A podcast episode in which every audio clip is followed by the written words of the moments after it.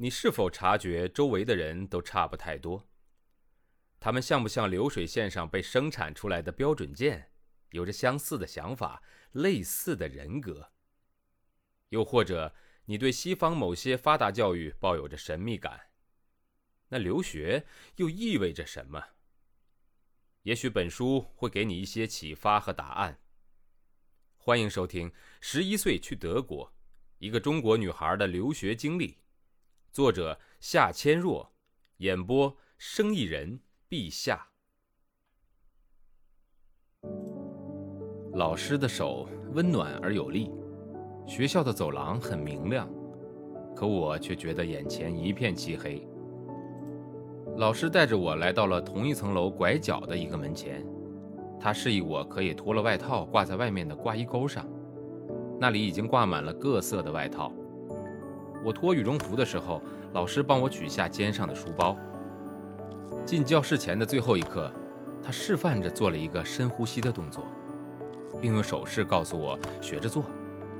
我深吸了一口气之后，感觉勇气还真的涌了上来。当时感到，就算马上要面对一屋子的陌生人，至少我和老师间的距离已经有些近了。接着，他微笑着冲我点了一下头。然后毅然打开了教室的门。教室里的日光灯有些刺眼。我像梦游般的跟着老师走进了教室，来到了黑板前。此刻，台下的人让我感觉有些影影绰绰。接着，老师向大家介绍我，完全听不懂我的心里猜想。他可能是在说：“这位是新同学，叫什么名字？从中国来，不会说德语，希望大家能多多帮帮他。”我在杭州小学的班级里面有五十多个同学，当然也期待着看见满满一屋子的同学。可是待我稍稍定了定神，眼睛也适应了室内的光线，定睛一看，没想到我只是站在八个学生的面前，心里顿时还轻松了不少。等意识渐渐恢复了以后，我略带微笑的用目光扫过同学们一张张好奇的脸。两个坐在第一排同桌的女孩长得特别像新疆人，头发用围巾包了起来，只露出圆圆的脸庞、黑色的眼珠、又长又浓密的睫毛以及高挺的鼻梁。他们的后排坐着三个也像是新疆人的男孩，其中两个虽然坐的隔得比较远，但是很容易就能发现他们俩是双胞胎。另外的三个学生是纯欧洲人的长相。都坐在右边靠窗的位置上，其中一个女孩极其漂亮，尖尖的瓜子脸上一双碧蓝的大眼睛，脸庞两边垂着长长的金发。看到大家都用亲切的笑容看着我，我感觉挺温暖的，恐惧感减少了一些。此时的我只能是一点点的接受新环境和新同学，然后从讲台上拿了一本书放在我的桌子上。老师知道我完全听不懂德语，对我说的话不多。我们主要是靠笑容、表情和动作来相互交流的。我从书包里拿出准备的笔和练习本，以及很厚的一本德汉词典，然后端坐在课桌前，挺直了腰板，手背在身后，直视着讲台，像模像样的开始听课。第一次总该给老师和同学留下一个好印象，对吧？可惜却是一个字也听不懂，只能僵硬地坐在那里，细细观察着身边的新环境。这个教室很宽敞，由于窗外的天色有些阴暗，因此所有的日光灯都打开了。墙上贴着花花绿绿的图画，窗台上和老师的讲台上摆放着一些绿色的盆栽。大玻璃窗上贴着几只黑纸剪的鸟的影子。这个环境给人很温馨的家的感觉。课桌是白色的，桌面很厚，没有抽屉。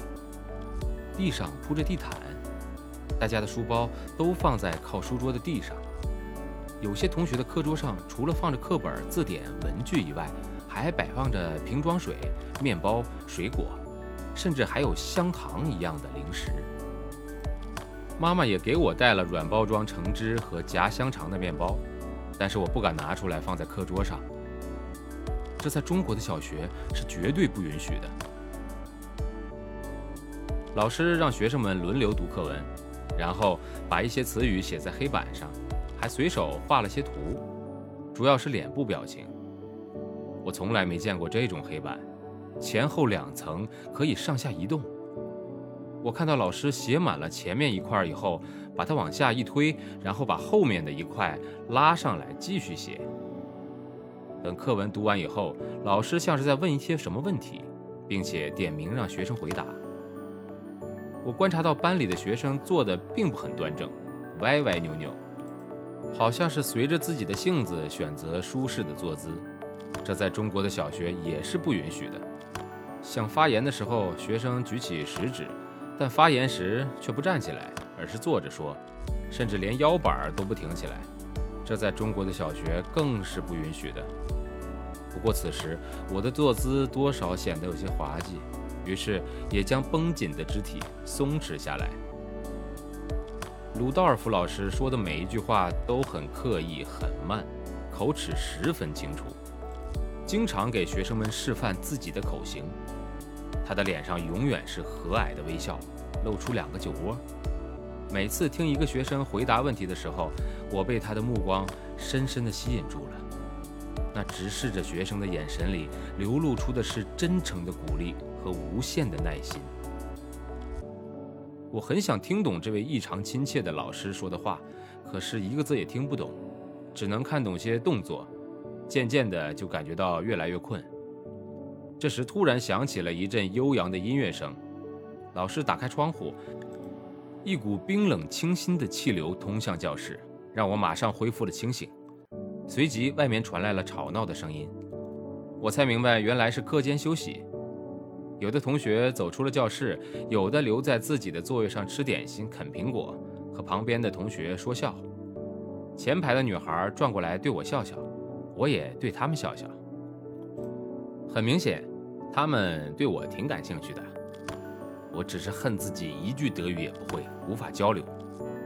此刻，我的脑海里浮现出杭州的小学课间休息的情景。和几个好朋友在走廊里踢毽子、丢沙包，或是叽叽喳喳地说个不停，那景象在这儿是决然不会有了。这让我感到特别的失落。在国内时，总是盼着下课跟小伙伴一起疯玩，可现在呢，下课了，我却完全不知道该干些什么，坐也不是，起身也不是，如坐针毡，还不如在课堂上，至少。我还能觉得自己是在听课。没过几分钟，音乐又响起了，同一个老师，同样的内容，继续进行。当中午十二点半时，音乐再次响起，学生们都开始收拾书包。我明白，这是要放学了。我大约是早晨七点半到新班级的，就这样像傻子一样直挺挺地坐了四个小时，身上热得难受。脸红扑扑的。当大家拎着书包走出教室时，我一眼就看见了等在教室门外的妈妈，心里突然一下子完全放松了。我是最后一个离开教室的，因为老师翻着课本给妈妈讲解了一会儿。听妈妈解释后，我才明白，原来今天去的班级是专门教外国学生德语的，班里的学生主要来自土耳其和南斯拉夫。二战之后，德国缺少劳动力，为此大批土耳其移民来到德国。后来不断有他们的亲戚投奔而来，直到今天，南斯拉夫人主要是逃难来德国的，因为那里正在打仗。不少德国的中学都有外国学生班，学生的年龄差距很大。反正只要是五年级到十年级年龄段的，都在一起学习德语。而且每天都有可能有新的学生加入这个班级，也不断会有学生离开。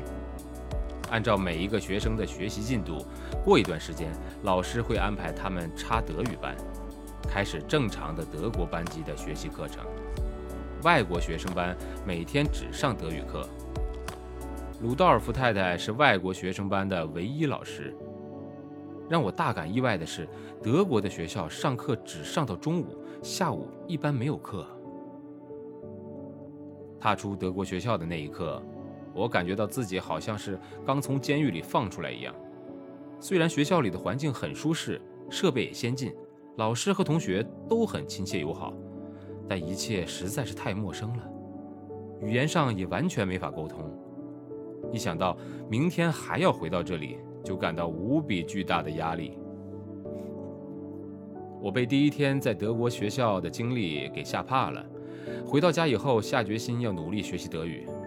妈妈想午睡一小会儿，我就跪在妈妈躺的沙发边，拿着课本央求着：“妈妈，我要学德语，你教我念课文吧。”这是我平生第一次主动要求学习。妈妈边读课文边给我解释，我跟着读，并在所有的词的旁边注上了中文的意思。为了记住发音，我在每个词上面写上发音近似的汉字，比如 Deutschland 就是德国的意思，旁边就写上了刀爱指兰德；Turkey 土耳其就写了 t i r k a y c a r t o f l 也就是土豆，记下了卡头费尔。书里大部分都是图片，课文很短。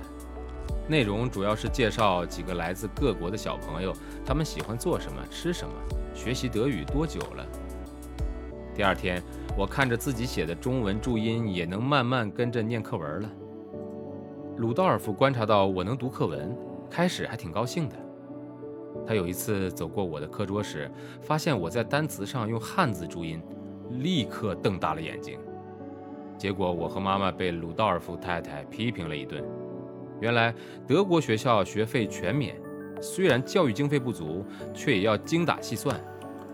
学校发的课本是借给学生用的，还要传到下一届学生的手里，因此不能在上边随便写字。不过，更主要的问题是用中文注音会造成我的德语发音不标准。后来我在家花了很长时间用橡皮擦擦掉了所有写在上面的字，还好是用铅笔写的。才短短几天就不能用中文帮忙了，我感觉到很无助啊。